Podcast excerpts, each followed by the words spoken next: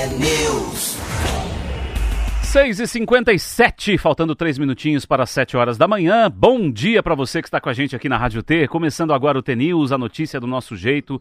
Como sempre, estamos ao vivo na rádio, transmissão simultânea também em vídeo pelos nossos canais no YouTube e pelo Facebook com a hashtag T-News no ar. Você ouvinte participa pelas redes sociais e pelo nosso WhatsApp que é o 41 992770063 41 992770063 quarta-feira, 7 de fevereiro de 2024. T-News começando agora. Marcelo Almeida, bom dia. Bom dia, Rodrigo Leite. Tudo bem? bem? Bem, e você? Tudo certo. Roberta Canetti continua no seu tour, né? Pelos países árabes. Saiu já, tá na Europa agora. Ela tá na Europa agora. É, é muito chique, né? da Europa ela vai para os países nórdicos, dela vai para. Noruega, Dinamarca, Suécia e Finlândia. Certo. Dela vira à esquerda, ela vai lá pro Canadá. Uhum. Ali, né? Pá, depois pulinho vai, ali. Depois pulinho vai Canadá. Califórnia. Califórnia também, ela- alguns dias. Hollywood. Tranquilo, né? Básico, né? Básico. E aí volta um dia, ela volta É. Não, aqui aos Não, não, mas antes ela tem que passar pela Suíça. Ah, claro, comprar uns chocolatinhos. Ver a grana como é que Ah, tá Ali, e volta pro ver Brasil. um pouquinho de neve se tiver ainda nos Alpes. É isso aí, a gente vai tocando barquinho nas férias de Roberta Canetti aqui pela Rádio T. Muito obrigado pelo seu carinho, pela sua audiência sempre. Bom dia a você, nosso ouvinte todos os dias. Temperatura boa, né? Hoje, sim, hoje está um dia bem agradável, temperatura, segundo o Cimepar, 20 graus, vai esquentar, vai chegar a 29 em Curitiba, aquele abafadão, como foi ontem, né? Abafou bastante no final do dia, Beleza. no meio do dia.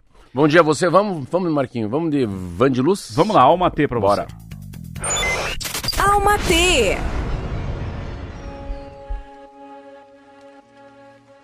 Existem decisões que só você pode tomar.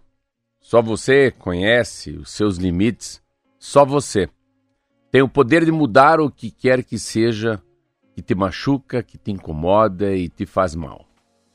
E quando, mesmo com medo, mesmo sem saber qual será o próximo passo, você, você decide dar um basta em situações ou relacionamentos que te fazem mais mal do que bem, quando você escolhe você, por amar, por respeitar e honrar a sua história, quando por mais difícil e dolorosa que seja a decisão, você escolhe a paz, a sua paz, você honra. Honra a sua essência sagrada e divina, mesmo sem saber se fez a escolha certa ou errada. Escolha sempre a sua dignidade, o seu amor próprio. A única certeza diante das incertezas é que não agir, não escolher, não decidir, não encarar o desconhecido de peito aberto e mangas arregaçadas é a única coisa que pode dar errado. Van de Luz. Vande, Vande sendo Vande. Essa é aquela na jugular, como a gente diz, né? É, a voadora, né? a voadora. É a voadora. Essa pegou muita gente. Hã? Isso aí, a gente compartilha sempre com vocês os textos da Van de Luz, para você que está no nosso WhatsApp e tudo mais. A gente, daqui a pouco a gente manda aí os textos se você tiver curiosidade, quiser compartilhar principalmente com as pessoas. Acho que tem muita gente precisando ouvir isso, né?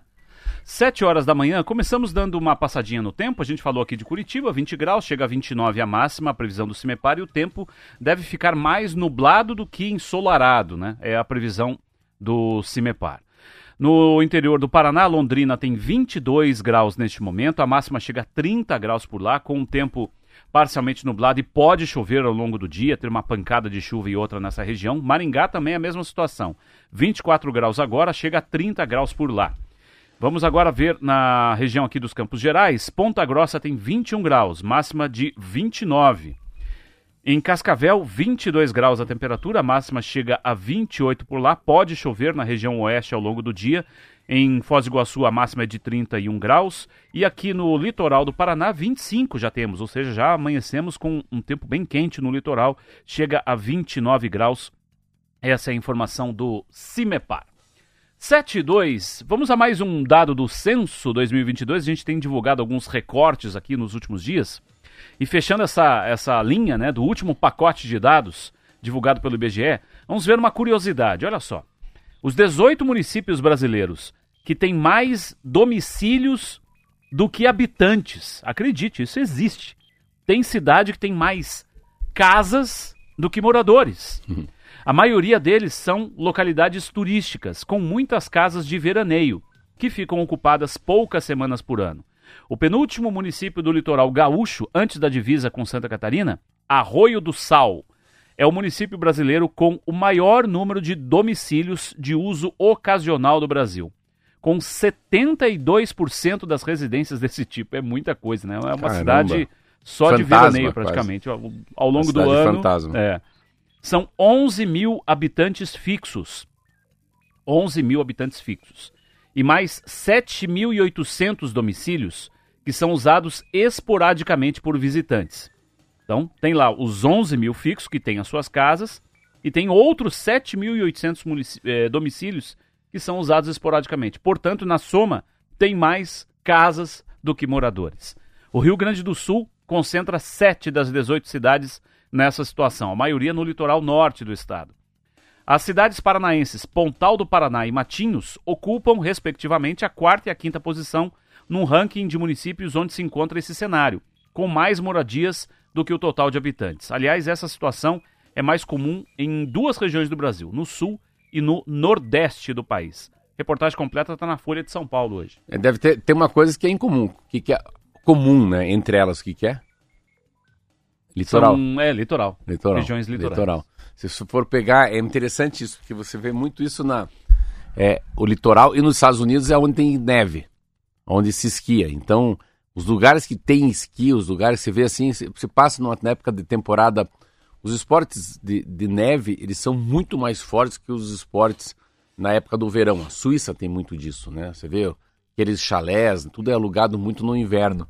Mas no verão a procura não é tanta, mesmo pelos esportes externos, né? Então a bicicleta, é, o caiaque, o rafting, a, tudo que se tem, mas é menor. Você chega nessas cidades, elas parecem umas cidades fantasmas, que tem mais, muito mais, mais casa do, do que pessoas. E é interessante o que você tira dessa. Cara, o que se tira de, de informação desse BGE é muito, muito interessante. E você vê quanto, como é que é essa coisa da.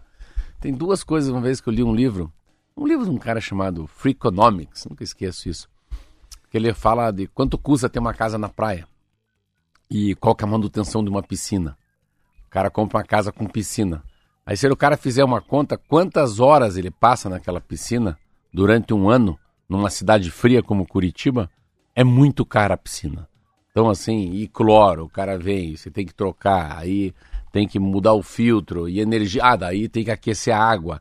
Então, pelas horas usadas, a piscina é a coisa mais cara que tem numa casa, porque você não usa nunca. Sim. Então essa coisa de não usar ou de usar, né? Um marido da minha mãe era um homem chamado Carlos Richbiter, ele foi ministro da República, foi do Banco do Brasil, mas ele é um homem muito simples assim. Ele sempre falava, Marcelo, é melhor você ter uma grana e sim todo ano se visitar uma praia diferente do que ter uma casa na praia. Ele falava, "Mas como assim? Claro. Então um dia você vai para aquela praia em Santa Catarina, do outro ano você passa a temporada lá em Ubatuba, em, em, em São Francisco do Sul, aqui no Paraná, depois vai para Ilha Bela, depois você vai para o Nordeste. Então você consegue conhecer 10 cidades, 10 praias maravilhosas, ao invés de comprar uma praia, uma casa, todo ano tem que cuidar da casa, tem que pagar um caseiro, chega lá já roubaram a casa, geladeira com cheiro de mofo. Eu achava interessante essa, essa coisa do não ter, né? Todos esses perrengues que a gente tem pra praia. por né? ter uma casa na praia.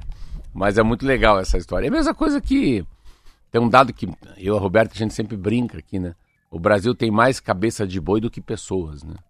O país tem 203 milhões de habitantes e tem 222 milhões de cabeças de gado, né? E também não é diferente para celular, parece. Celular também é uma coisa. Você começa a fazer essa comparação, número de pessoas e celular, é uma coisa muito doida também. É isso. 7 horas e 6 minutos agora. Três acidentes graves que ocorreram em diferentes pontos do Paraná nos últimos dias mostram o impacto da embriaguez ao volante. Na tarde de ontem, um caminhoneiro de 45 anos perdeu o controle da direção, parou o caminhão em L, no meio de uma pista da BR-376 em Ponta Grossa, interditando a rodovia por algumas horas. De acordo com a Polícia Rodoviária Federal, ele foi submetido ao teste do bafômetro. O resultado apontou teor alcoólico de 1,63, cinco vezes superior ao nível a partir do qual é considerado crime de trânsito. Outro caso foi registrado em Londrina no domingo, quando o motorista bêbado furou a preferencial, causando um acidente e deixou uma criança de 3 anos em estado grave. Motorista de 22 anos foi preso em flagrante. Em Ponta Grossa, também, no fim de semana, um motoboy, William da Silva Carvalho, 25 anos, morreu durante o trabalho após ser atingido por uma caminhonete. Boletim de ocorrência aponta que o condutor da caminhonete estava embriagado. Foi preso em flagrante, no dia seguinte recebeu liberdade provisória. Segundo o Centro de Informações sobre Álcool e sobre Saúde e Álcool, que usa dados do Ministério da Saúde, mais de 10 mil brasileiros morrem por ano em acidentes de trânsito envolvendo álcool e direção. Olha só, 10 mil, é muita gente. Essas informações estão no portal do Auto Esporte, no portal G1, se você quiser conferir. É uma, é uma droga, né? Uma droga lícita, dá para dizer assim. Ou é uma. Que, que, é? Uma bebida lícita. Mas é, é muito difícil no Brasil. Eu fui, quando fui deputado federal, eu era um dos relatores do Código de Trânsito Brasileiro. E você, sempre quando você vai discutir esse assunto, Rodrigo, ele vai para um outro nível. Ele vai para o nível dos advogados discutirem o que, que é dolo, né? O que, que é uma, um, o que, que é o, o culposo e doloso, né? Então o dolo, dolo de fato é quando o cara sai de casa com a intenção de matar. E eles sempre comparam arma de fogo e álcool, né? Então ninguém bebe pra sair no trânsito pra matar. Fala, ah, eu vou beber, a hora que passar o Rodrigo vai do, da, do, vou dar no meio. Então a discussão sai sempre dessa vertente, né? Você pode usar arma de fogo e álcool. Claro, você pode falar, mas peraí, o cara que bebe dirige em alta velocidade é óbvio que é matar alguém. Mas ele não tem intenção de matar alguém. A grande diferença é que uh, eu acho que no Brasil só tem uma solução, assim, que não é a solução mais drástica. São muitas, muitas campanhas, são campanhas de verdade. Só que a sociedade não acha isso que eu digo. A sociedade não, não banaliza, banalizou você ir no casamento, beber e voltar. As coisas estão melhorando. Se comparar com 30 anos atrás, 20 anos atrás, está melhor. Essa geração vem um pouco mais de Uber, geração vem um pouco mais de quatro bebem, um não bebe. Então, há 20 anos atrás era pior, os acidentes eram mais fortes, havia mais fatalidade do que hoje. Então a gente também tem que olhar assim esse quadro, né? Eu vejo, eu fui 2003, 4 e 5. Nós estamos em 2024, há 20 anos atrás, melhorou muito. Mas infelizmente o impacto da lei seca, ela quando ela chegou a lei seca, chegou a lei seca, mas chegou também muita blitz. Parece que os, o governo, né, o governo municipal, o governo, todo mundo se aquele impacto se, inicial se empenhou. Depois foi caindo muito. O que mais me assusta, às vezes, ali é a história do caminhoneiro. Essa me assusta, assim. Assim, esse homem remunerado, que trabalha com carga, que pega estrada, bêbado, esse me assusta muito, assim. Esse me, me, me pega. Porque, assim, às vezes eu não acredito que o cara pode beber e pegar estrada. Entendo que se o cara usar o rebite, mas é ainda é muito difícil. É, é muito difícil resolver esse problema. A gente não pode esquecer que o Brasil tem 5 mil cidades, cada estado tem uma cultura. O que eu vejo de gente passando por mim, às vezes, assim, que sai do boteco bebendo, ou se olhar, às vezes, se percebe no carro que alguém está tomando uma cerveja dentro do próprio carro. Então, é, há uma, uma sensação que a, que, a, comunidade, que a sociedade passa a mão em cima desse assunto. Não sei se é assim que se vê. É, eu, eu acho que por causa de falta de fiscalização também, né? É. Porque no começo, todo mundo meio que respeitava, porque tinha blitz em tudo quanto é canto. Aí a pessoa, opa, né?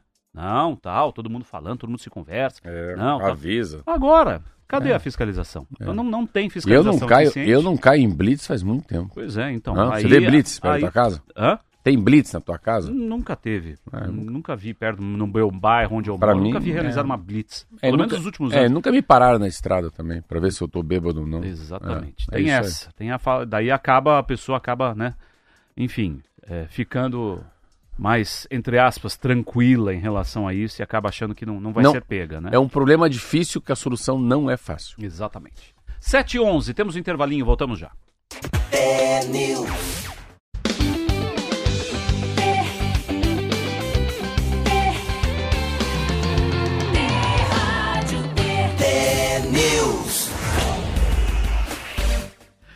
Sete e 14, estamos de volta. Ainda bem você ouvinte que não ouviu o nosso intervalo. Né? Os intervalos aqui são deliciosos. Ai, meu Deus do céu. Devia ficar o ar. Não, Devia não ficar, dá, né? Não, não, tem horas que não dá. Né? Não tem fala, que não dá. besteira. Mas tem história muito boa que a gente Tem. conta aqui. 7 e 14, olha só, você que vai viajar de avião, Marcelo. Bom, Por acaso você vai pegar o Boeing 737-900 MAX? Sem quatro parafusos? Com parafuso ou sem? Sem parafuso. O ouvinte vai Então, lembrar vamos dessa voltar um pouco essa história, né? É, a gente vai é, rememorar você aqui. Alaska, né? O Air Alaska. Tava... É, Air Alaska e tal.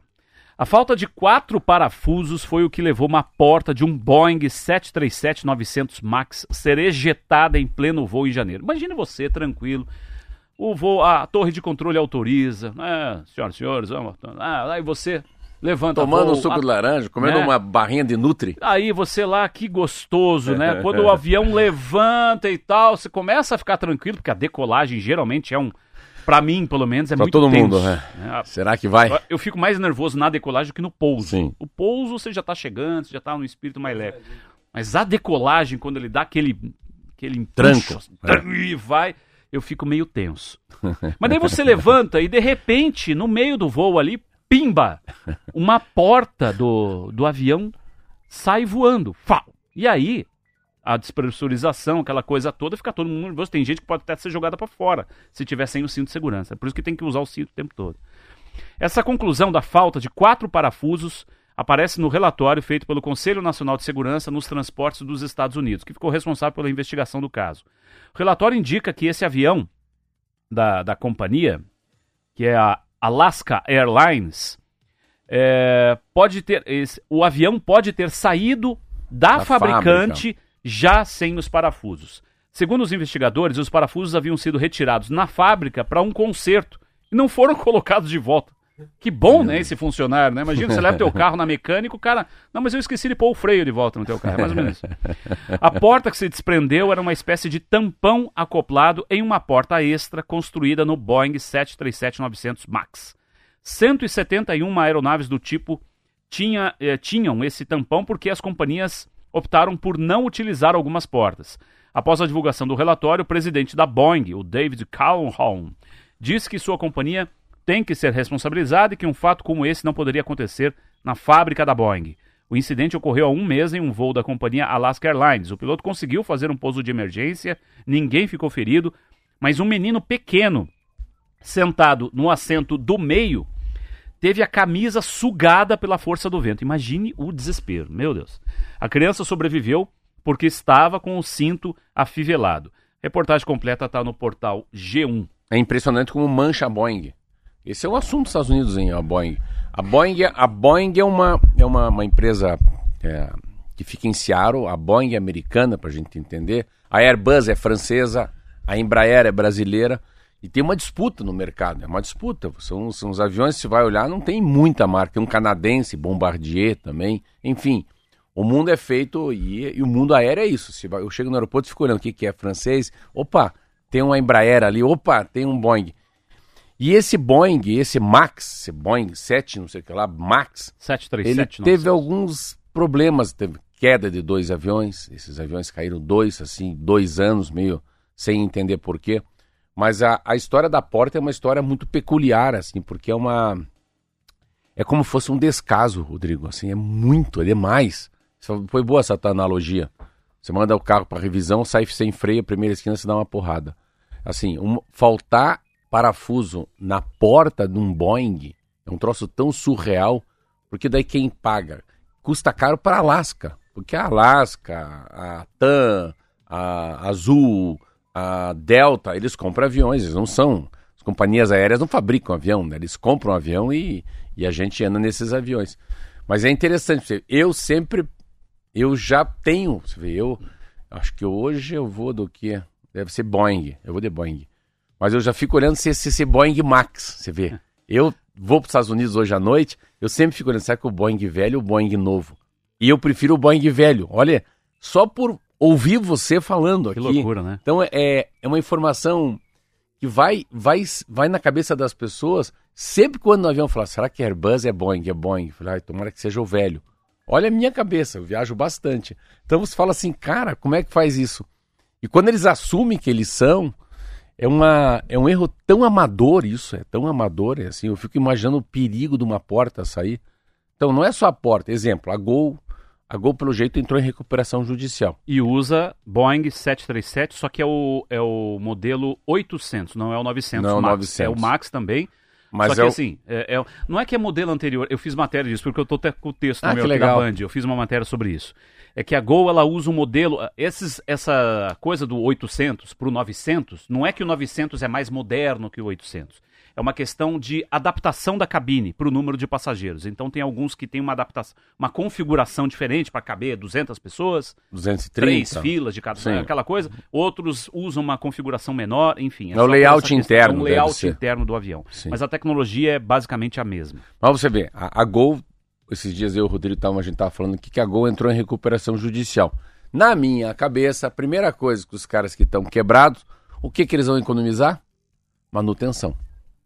Então eu sempre penso na, eu sempre penso na segurança do passageiro. Eu Falei, peraí, se os caras estão quebrados, foram lá e pegaram 20 bilhões, não vão bem. Eu vi o Haddad ontem falando que não vai ter dinheiro do Tesouro para recuperação das companhias aéreas. Eu Falei, ah, meu Deus do céu. E agora? E agora? Com quem que a gente vai viajar ou não viajar? Então, quanta gente como eu começa a falar, cara, eu não vou nessa companhia. Cara, eu vou Começa- para essa companhia. Não, essa aqui eu não vou. Mas fica com medo, né? E, come- e começa a virar. Começa, começa a vira uma. É coisa do banco, né? Antigamente, lembro do Bamirinos. Um fala, pô, o banco vai quebrar, o banco vai quebrar, o banco vai quebrar. Todo mundo sai correndo e tira dinheiro do banco. O que acontece com o banco? Quebra, né? Mas que legal que você fez matéria sobre isso pra Band. É, Legal. inclusive, quando, é, tem aqui até um histórico, olha só, é, desse 737 MAX Eu falei. 9, né, ou eu, 900. Eu tenho na cabeça três casos. Olha Vamos só. lá. 2018, uma aeronave desse modelo caiu no mar da Indonésia, minutos depois de decolar. 189 pessoas morreram. No ano seguinte, 2019, queda de um Boeing 737 MAX, na, também 900, né, ou 9, na Etiópia, 157 pessoas morreram. E esse recente acidente aí, teve um outro caso também, mas esse recente acidente que levou a, a, a preocupação é, de- de- sobre a segurança da, da fabricante americana. Na, eu ouvi um especialista em aviação, um engenheiro aeronáutico, e ele explicou o seguinte: essas companhias geralmente eh, fazem por módulos né, a montagem de um, avião, de um avião. Então, por exemplo, toda a estrutura ali, toda a. A nave, eu, Esqueci o. eu sei o que você está dizendo. Meu Deus do Ah, céu. vamos lá, deu, deu pra vamos lá, entender. a gente vai lembrar. É, ela é feita por uma empresa terceirizada, né? Então, aí quando chega na montagem, vão, vão se montando as partes do avião. Então, provavelmente o que aconteceu é que nessa empresa terceirizada, mas a responsabilidade é da companhia. Né? Você terceiriza um serviço da sua empresa, você é o responsável. Sim, e a é. responsabilidade é tua também. Provavelmente foi nessa montagem aí é, que faltou parafuso na, na- na- no avião. E aí eu fui, eu fui morar uma época, eu morei em Seattle, no estado de Washington. Fica lá perto de Vancouver. E eu fui visitar Boeing. Mano, Fuselagem, lembra? Fuselagem. Fuselagem. Ah, Esse termo me escapou. Rodrigo, você não tem ideia o que é a fábrica da Boeing. Não, ninguém tem ideia o que, que é uma, uma fábrica de avião para o mundo inteiro. É um negócio impressionante. E é, é- é inacreditável. Eu, eu, é, tá difícil de acreditar que há a possibilidade da Boeing, de alguma maneira, passar pela inspeção e me colocar em uma porta sem quatro parafusos. Mas isso que você falou, são vários serviços terceirizados. Depois o que, que eles fazem? Eles fazem a montagem final. É. Mas é, uma, é um assunto que eu fico imaginando as ações aí, quanto que vai caindo as ações Pois da é. Boeing. E lembrando que em 2020 a Boeing tentou comprar a Embraer, né? Boa parte da Embraer, Ah, é. né? Num acordo aí e desistiram anos depois, né? É. Só que eles estão pegando engenheiros da Embraer para levar lá para a Boeing para trabalhar. Levaram mais de 100 já engenheiros, e, enfim, profissionais super especializados e tal, numa tentativa de competir com a Esse Airbus. assunto, é, esse assunto é interessante. Eu cheguei um dia de voo. Cheguei num voo aqui em Florianópolis. Não, cheguei em Guarulhos, de um amigo meu que é piloto. Ele falou: Daí, Marcelo, como é que você tá? Eu falei: Tô bem, bem. Tá muito bem? Eu falei: Tô, tô muito bem. Sabe que eu tô bem demais. Eu falei, como assim? Eu vim de Londres, mas assim, parece que eu não viajei. Ele falou: Como assim? Eu falei: Ah, em que companhia que você veio? Eu vim na British Airways. Falou: Ah, não, é outro padrão. Como outro padrão? Não, não, não, não. Eles usam um tipo de um avião, não sei qual que era, se era Boeing, se era Airbus. Não, esse avião que eles usam, a, a pressurização da cabine faz você não ter cansaço. Falei, como? Não. Nós aqui do Latam, eu- ele viaja de, de, de TAM, ele é piloto da TAM. Falou, não. Esse voo que você fez, qual que é o avião que você veio? Eu falei, foi esse voo. Ele olhou lá, ah, esse voo? Não, esse não. Esse não cansa. Essa companhia é diferente. A pressurização faz com que você não tenha fuso. Que loucura. É hein? loucura, eu nem imaginava Tá isso. louco. Você acha que qualquer avião é igual? Imagina você vai comprar a passagem. como é que é a pressurização da cabine? Você me pergunta que você quer comprar, quer, quer viajar. Mas te- é- são esses detalhes que fazem com que a empresa seja melhor que a outra também. É. né? 7 horas e Só 24 aviação minutos. hoje, É, não. Falar em aviação também, né? Pelo amor de Deus. é tem vendo ontem. assunto, é legal. Viu, viu o ex-presidente? Vi, pois Do é. Chile? Sebastião Pinheira, né? É. E morreu num acidente aéreo. Ele era piloto, inclusive, um acidente de helicóptero, né? Ele tinha Foi. um helicóptero particular e tal. Ele era piloto, empresário e acabou falecendo.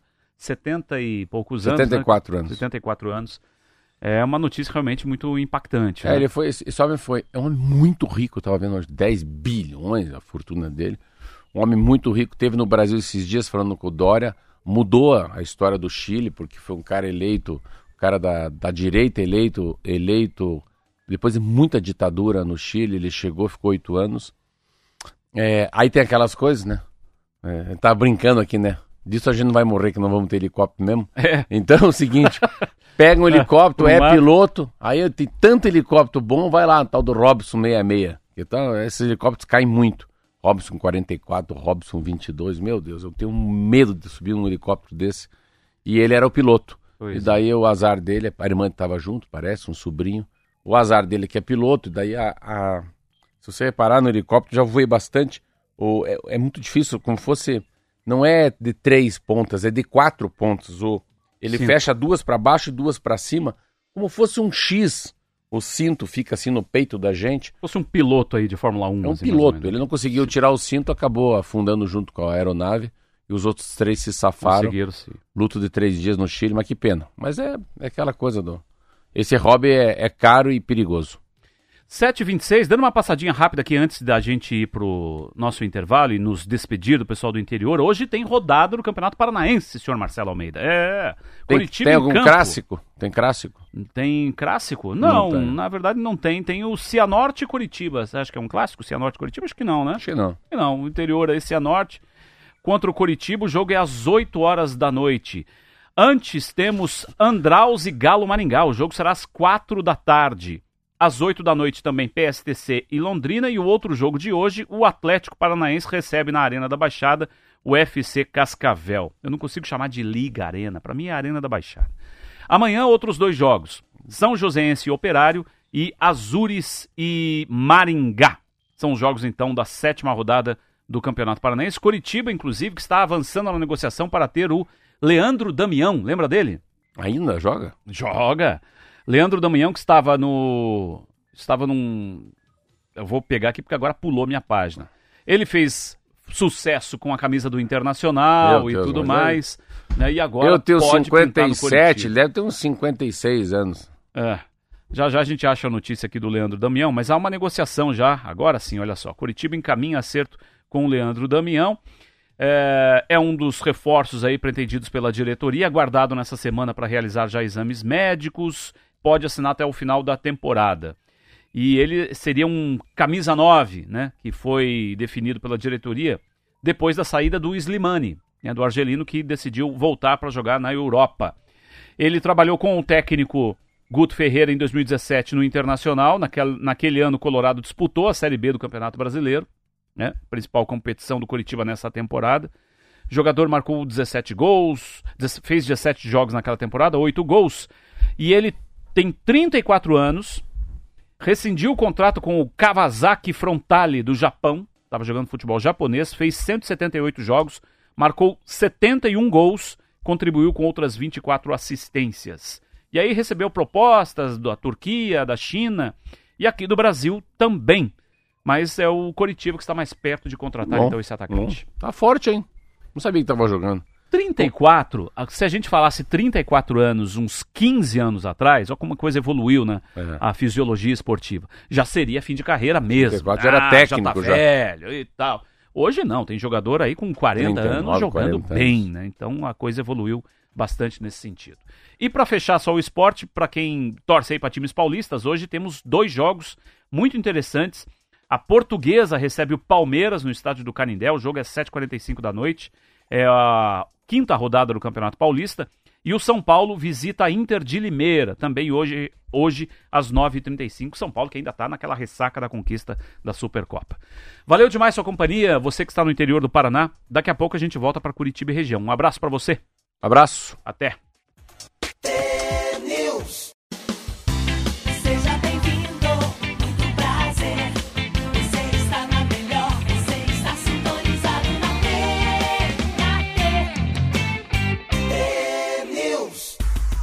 7 e 34 já estamos de volta com o nosso T-News nesta quarta-feira, dia 7 de fevereiro. Agradecendo aqui vários ouvintes que participam com a gente. A nossa ouvinte lá de Foz do Iguaçu. Sempre peço para vocês mandarem um nome nas mensagens, que senão ficar citando a, o, o, o número do telefone não dá, né? Então, muito obrigado a vocês que sempre participam. Tem o nosso ouvinte lá de Foz do Iguaçu que mandou mensagens aqui pra gente. Outros ouvintes pedindo o texto do Almatê de hoje. A gente já já coloca para vocês. Obrigado aqui também o nosso ouvinte que, que lá da região oeste que participou falando sobre a fuselagem, né? Tava me faltando o termo naquela hora. Fuselagem. Fuselagem do avião, né? E é a montagem da fuselagem.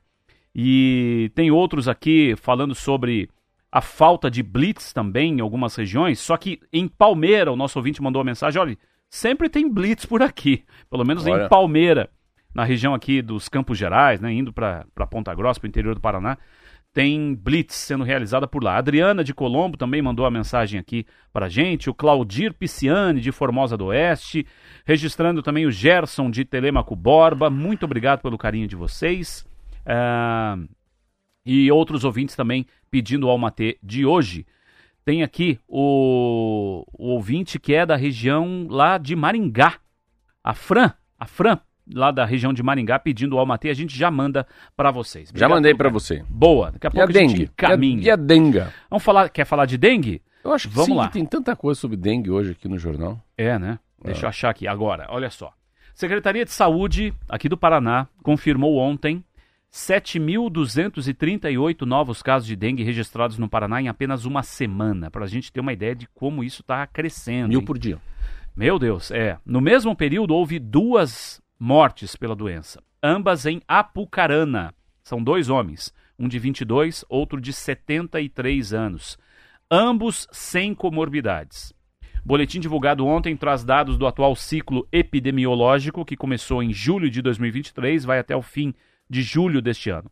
Desde o começo do ciclo, o Paraná registrou oito mortes e quase 30 mil casos da doença. As regiões que registraram mais casos são Apucarana, Londrina, Paranavaí, Ivaiporã e Cascavel. Pra você ter uma ideia, eu falei de Apucarana e foram os novos casos aí, né? As novas mortes, duas registradas na, na, na cidade. Apucarana foi, te- teve 7 mil casos nesse período. A segunda cidade, Londrina, tem menos de 3 mil. Apucarana tem mais que o dobro do número de casos do que a segunda cidade, a cidade do ranking, que é Londrina. Caramba. Então, o pessoal de Apucarana, pelo amor de Deus, vamos cuidar aí do terreno, porque a coisa tá pegando mesmo. Novo boletim confirmou ainda 12 novos casos de chikungunya, que também é transmitida pelo mosquito Aedes aegypti. A secretaria disse que não houve confirmação de casos de Zika vírus no período. Olha que interessante, ah, essa aqui denga, essa vacina que vai vir aí pro Brasil, ela acaba não não não é um imunizante para para chikungunya, nem contra a zika, você vê. Mas olha que coisas que a gente tá, que eu achei bacana nessa matéria. Primeiro, quais são os principais sintomas? Vamos lá. Febre de 39 a 40 graus, muita dor no corpo, muita dor na cabeça, muita dor atrás dos olhos, dor nas articulações, um mal-estar tremendo e mancha vermelha na pele. Isso é uma coisa acho que é interessante. Como é que faz para saber? Os sintomas respiratórios são a principal diferença entre as doenças. O médico, como é que a diferença entre, não, esse é, não é tão importante. Esse aqui, É, como é que é o diagnóstico? É clínico, não é igual a COVID, não é sangue. O diagnóstico, Rodrigo, da dengue é basicamente clínico, sem a necessidade de realização des- dos exames. Mata? A dengue mata? Mata. Mata se for hemorrágica pode causar a hipovolemia, que é a queda brusca de pressão arterial, hemorragia. São duas complicações gravíssimas. Qual é o tratamento? Não existe tratamento específico para dengue. Ah, o manejo se baseia em hidratação. Na maioria dos casos, isso é feito com água, soro oral, repõe sais minerais. Se não der mesmo, daí vai para o hospital e toma uma hidratação endovenosa, né? Ah, outra coisa que eu achei interessante, por que, que o segundo é mais perigoso que a primeira? A segunda dengue é muito pior que a primeira. Um amigo meu está me falando que a segunda é de arrebentar. Olha por quê. Isso acontece porque o sistema imunológico pode entender que a nova infecção por dengue é igual à primeira, à anterior. Quando na verdade ela é causada por um outro sorotipo diferente. Nesse caso, o organismo produz um anticorpos, né, os soldadinhos, contra o invasor errado, o que gera uma resposta imune ineficiente. O vírus continua a se multiplicar devido a, a essa alta viremia, a maior risco de hospitalização e óbito. Então, ele acha que é a primeira dengue, mas a, a segunda dengue não é igual à primeira dengue. Ele acha que o ataque é por terra, mas é pelo ar. É mais ou menos assim, vamos mandar Boa. soldadinho, mas é o avião que tá chegando. Tá igual o Hamas, né? Por aí. e, e acaba invadindo. Ah, quem são o grupo de risco? O maior grupo de risco são os idosos, especial aqueles com mais de 70 anos. Depois vem criança e depois vem adolescente, né? A- as doses são duas doses que a gente vai tomar para alcançar a eficácia de 80% para evitar contaminação. Tá aí. E aqui dengue, que é a vacina que chega, não é não não não bate na zika e também não é contra a chikungunya. Última, quem pode tomar vacina no SUS? Devido ao quantitativo limitado, doses apenas crianças de 10 a 14 anos, residentes em municípios com mais de 100 mil habitantes de alta transmissão de dengue. Então não deve estar aqui ainda não. Acho que não É. chegou aqui em nós ainda. E disso aí tem uma coisa legal, Rodrigo. Eles vão fazer uma parceria tipo a Covid fez com o Butantan, com os... Aqui no Brasil, rapidamente a gente vai ser autossuficiente em vacina nos próximos anos. É. E um dado que é, que é muito preocupante é que o país deve superar o pico de 2023 em fevereiro, dois meses mais cedo. Meu Deus do céu. Então, é, é realmente algo É, impressionante. o número né? guarda é aquele. Foram 1 milhão e 400 mil pessoas em 2023 com 1.400 mortes. Você já está falando aqui em 7 mil. É muita coisa. É, exatamente. E uma pergunta que muita gente está fazendo é se existe exame para confirmar né, os casos de dengue. Então, como é que eu faço? Você citou os sintomas ali. Segundo a Secretaria de Saúde aqui de Curitiba, a resposta é sim, existe exame. No caso da rede municipal, são feitos exames labora- laboratoriais de confirmação para casos específicos. Para casos leves, o exame de sangue é processado pelo Laboratório Municipal de Curitiba e avalia se há infecção recente, até seis dias, ou se já há anticorpos para a doença, que aparecem após seis dias. Casos graves, pacientes hospitalizados e gestantes têm a amostra enviada ao LACEN, que é o Laboratório Central do Estado, para a realização de exame de biologia molecular, que permite, além de analisar se há infecção Qual pelo é vírus da dengue, qual é o subtipo, exatamente. É. Esse exame também analisa se há infecção por outras três arboviroses, que são doenças causadas por vírus transmitidos principalmente por mo- mosquitos e que têm sintomas semelhantes ao da dengue. No caso, zika, febre amarela e oropouche. Nossa. Essa eu nunca tinha ouvido falar, não, hein? Em Curitiba, o paciente com suspeita de dengue deve procurar atendimento pela Central Saúde. Pela Central Saúde Já, né? Que é o 33509000. 33509000. Unidade de saúde ou a unidade de pronto atendimento, no caso a UPA. Em caso de necessidade, ele vai ser encaminhado então para a realização dos exames. É verdade. Ele fala aqui o seguinte, aqui no Estadão, não, no Globo. O diagnóstico da dengue é basicamente clínico. Existe um exame sorológico capaz de confirmar a infecção, mas ele não é recomendado pela, pelo diagnóstico. Segundo a CRODA, não sei o que é CRODA, esse tipo de exame é importante por razões de vigilância em saúde, como para identificar o sorotipo circulante. É que tipo de bichinho, né? Qual, qual deles que é? Mas a, eu nunca, nunca imaginei a, a- o porquê a segunda é mais forte. E, a, e o grande problema é dengue hemorrágica, né? É aí, duro, né, cara? É meio uma, uma doença que meio que não tem, não tem muito o que fazer, né? Porque a gente não tem o que fazer. Vai saber que está sendo mordido por um bichinho que vai te dar dengue. E eles falam, para mim, eles falam muito pouco de repelente, Rodrigo, sabe? As matérias que tem aqui no Globo do Estadão, que eu não sei por que que falam tão pouco de repelente. Pois é, que deveria ser algo todo mundo ter na bolsa ali, É. dentro do carro, Não, um não, repelentezinho. assim, vamos supor que nós tivéssemos hoje em Apucarana. Cara, não tem jeito, tem que se cuidar, né? Exatamente. O Marcelo comentou ontem aqui sobre a empresa ERT, que vai fabricar sacolinhas para mercado e são sacolinhas recicláveis. Então vai aí a informação completa para você. Olha só. A ERT tem uma planta em Curitiba e agora prepara abrir outra fábrica em Manaus ainda este ano. Faz plásticos biodegradáveis à base de cana-de-açúcar que viram adubo orgânico ao final da sua vida útil. Bacana, né? Muito. Quando a gente pensa que as indústrias só poluem, só causam desgraça, Exatamente. tem gente produzindo coisa boa, né? Pra nos dar um Não, respiro. vai- ele vai ganhar dinheiro né? com coisa boa. Olha que legal também. É isso aí. Pro próprio empresário. Segundo a reportagem do jornal Valor, atualmente é preciso importar da Tailândia a matéria-prima, que é um açúcar transformado em ácido, que dá origem ao ingrediente chamado biopolímero. O Brasil ainda não usava a tecnologia necessária para fazer esse processo. O plano da ERT é estimular o aumento da demanda, já que o Brasil é o maior produtor mundial de cana-de-açúcar. O plástico feito a partir da cana se decompõe totalmente em 180 dias. A ERT é uma startup fundada por cientistas da Universidade Clemson, na Carolina do Sul, em 2009. Eles criaram a tecnologia para fabricar o bioplástico, mas não o comercializavam. O brasileiro Kim Fabri adquiriu o negócio em 2018 e optou por vender o bioplástico para a indústria de transformação. A fábrica foi montada em Curitiba. Por causa da tecnologia, a ERT tem recebido investimentos. Em 2023, captou 32 milhões de reais com a Positivo Tecnologia. No ano passado, já havia obtido 50 milhões com clientes da XP Private e sócios da corretora de investimentos. Reportagem está na revista e no portal da Globo Rural. Muito legal, muito legal. Ele, sabe quem que ele é neto? Hum. Ele é neto da. O nome daquela vereadora que teve um acidente de- há muitos anos atrás. Não foi essa agora aí, não, né? Não, aquela Tá que. sendo. Não, aquela vereadora que processada. uma- uma- até que faleceu, daí faleceu um dos donos do Miller. Lembra, muitos anos, um acidente que teve uma vaca. Puxa, não vou lembrar. Essa- essa- mas lembra do acidente? Teve um acidente, que daí morreram muita gente. Ela era vereadora, vereadora. Nossa, é o nome dela, esqueci. Aqui de Curitiba, né? É, família morreu da minha amiga também. Eles eram o Meila. Meila era o Meila e o Salomão Soifer. Eles eram sócios do Miller, né? Família do, do Shopping Miller, do Pátio Batel. Eles têm um shopping no Rio de Janeiro. Ele é neto dela, enfim. Eu vou lembrar o nome dela daqui a pouquinho. Aham. Da vereadora que teve, faleceu num acidente há uns 30 anos atrás, um pouquinho mais. Que era uma vaca que estava na pista ali entre Praia de Leste, BR 277, enfim. Já vou lembrar o nome dela.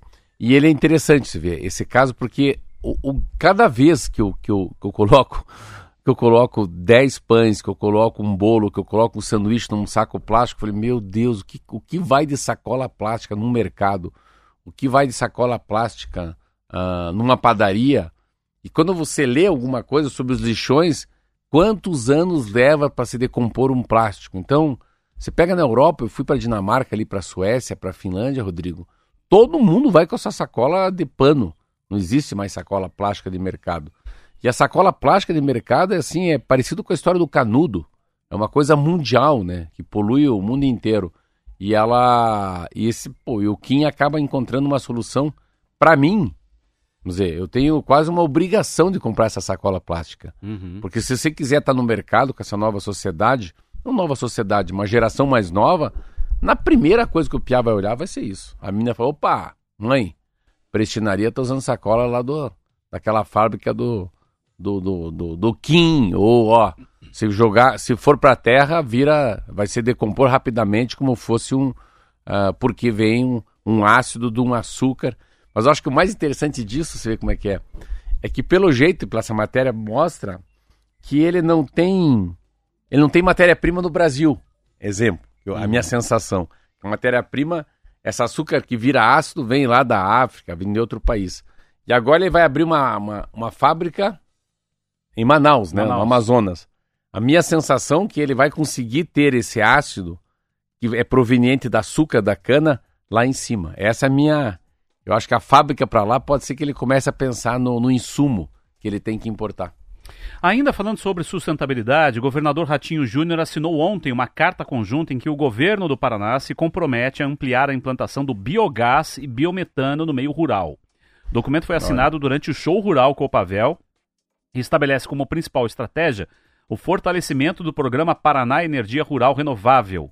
Nos últimos 30 meses de operação, 7.500 produtores rurais aderiram ao programa Renova Paraná para a geração própria de energia em suas propriedades, o que também inclui projetos de energia solar. Parte desses produtores contaram com subvenção financeira do Estado via Banco do Agricultor para custeio das taxas de juros dos contratos de financiamento para instalação das usinas. O governo do estado também anunciou no show rural que vai investir 14 milhões de reais para a instalação de seis parques solares no Paraná a partir desse ano. A proposta é que a energia fotovoltaica que será gerada nessas usinas seja abatida do consumo de todas as 412 unidades do Instituto de Desenvolvimento Rural do Paraná, o IDR, espalhadas pelo estado. Essa reportagem completa está na Agência Estadual de Notícias. Ah, o Paraná. Paraná. Acho que o Paraná, o Paraná é o grande estado, né? Por ter a. O estado do Paraná, acho que vai dar um pulo tão grande, tão grande. Se o Ratinho usar essa, essa. pegar essa matriz. Primeiro porque tem a matriz energética que tem aí. Que a gente mais tem hoje é a hidrelétrica, tem Itaipu, tudo bem resolvido. Mas se o Paraná tiver capacidade, eu não sei se é assim só. Eu não sei se é, se é feito pelas cooperativas, não sei se é por startups, eu não sei quem que é o, o elo, sabe, Rodrigo? Entre o criador de suíno, a, o governo do estado, que empresa que vai fazer gerar, né? Os dejetos gerem biogás, né? Fica imaginando, né? Onde, como, é que isso é, como é que isso é jogado dentro de, uma, de um balaio de energia também, né? Que assim, a energia, sempre que você vê assim, a, a- um órgão nacional de, né, de energia elétrica, é como se fosse um balaio, cada um joga sua energia lá dentro, depois é compartilhado no Brasil. Mas o, o Paraná é um estado tão, como falava o Requião, tão porreta, tão bom, que ele é autossuficiente em tanta coisa e não é diferente em energia. Energia é um negócio que ele vai se resolver pela, pelo agronegócio que é tão forte. Então a gente vai tirar a energia, isso que é um troço louco, né? Você tira a energia dos dejetos dos animais. Isso é um troço para mim que às vezes eu fico, cara, não é possível que, né? Sim. Com o número 2 do porco, da vaca, da galinha, Produz. isso volta no biogás e baixa energia, enfim. Então, isso é o Paraná nisso está tá, tá muito avançado. Registrando aqui a audiência de muita gente, o pessoal colaborou. O nome da vereadora lá que você citou, Laís Peretti. Laís Peretti. É isso, Tava né? conseguindo aqui. É, então. Laís Então, Peretti. obrigado aqui a vários ouvintes que mandaram, colaboraram com a gente. Porque realmente a internet não estava me ajudando a. Eu a também não, nome. faz tantos anos, É, tantos anos. Faz é, tempo, né? Então é. eu jogava aqui no Google aqui. é, acidente com vereadora, com vaca É. e papapá, e não, não dava certo a pesquisa. Então, muito obrigado a vocês que nos ajudaram aqui, registrando vários ouvintes. Foi em Isso- isso foi um- 1991, Nossa, isso inclusive. foi um caso, eu lembro disso, é. né? Teve um Eu- ouvinte que eu- mandou aqui, o é, Christian Gaziri. Obrigado, Christian. É, e o Christian mandou aqui pra mim também. E eu lembro disso porque assim, eu passei assim na frente da Câmara Municipal e eu fiquei assim, será que eu entro, não entro? Depois eu fui vereador até um ano, depois eu era vereador em 92. E ela não conhecia porque eu não era vereador com ela. E daí tinha a Débora que estava comigo, a Sabrina, que é viva, que é a mãe do Kim. E, e daí o Meila. O Meila era um, era um sócio do Salomão Soifer. Ali era 50-50, cada um tinha metade. Eles voltavam em Caiobá, uma vaca no meio da pista, eles indo com a família inteira. Tanto que morreu a avó, morre ela, morre a filha e morre a neta, que ela estava grávida. Então, assim, é, é quatro gerações de uma vez só. E, e foi um caso terrível. É, vereadora Laís Peretti, isso mesmo. 7h52, intervalinho, voltamos já.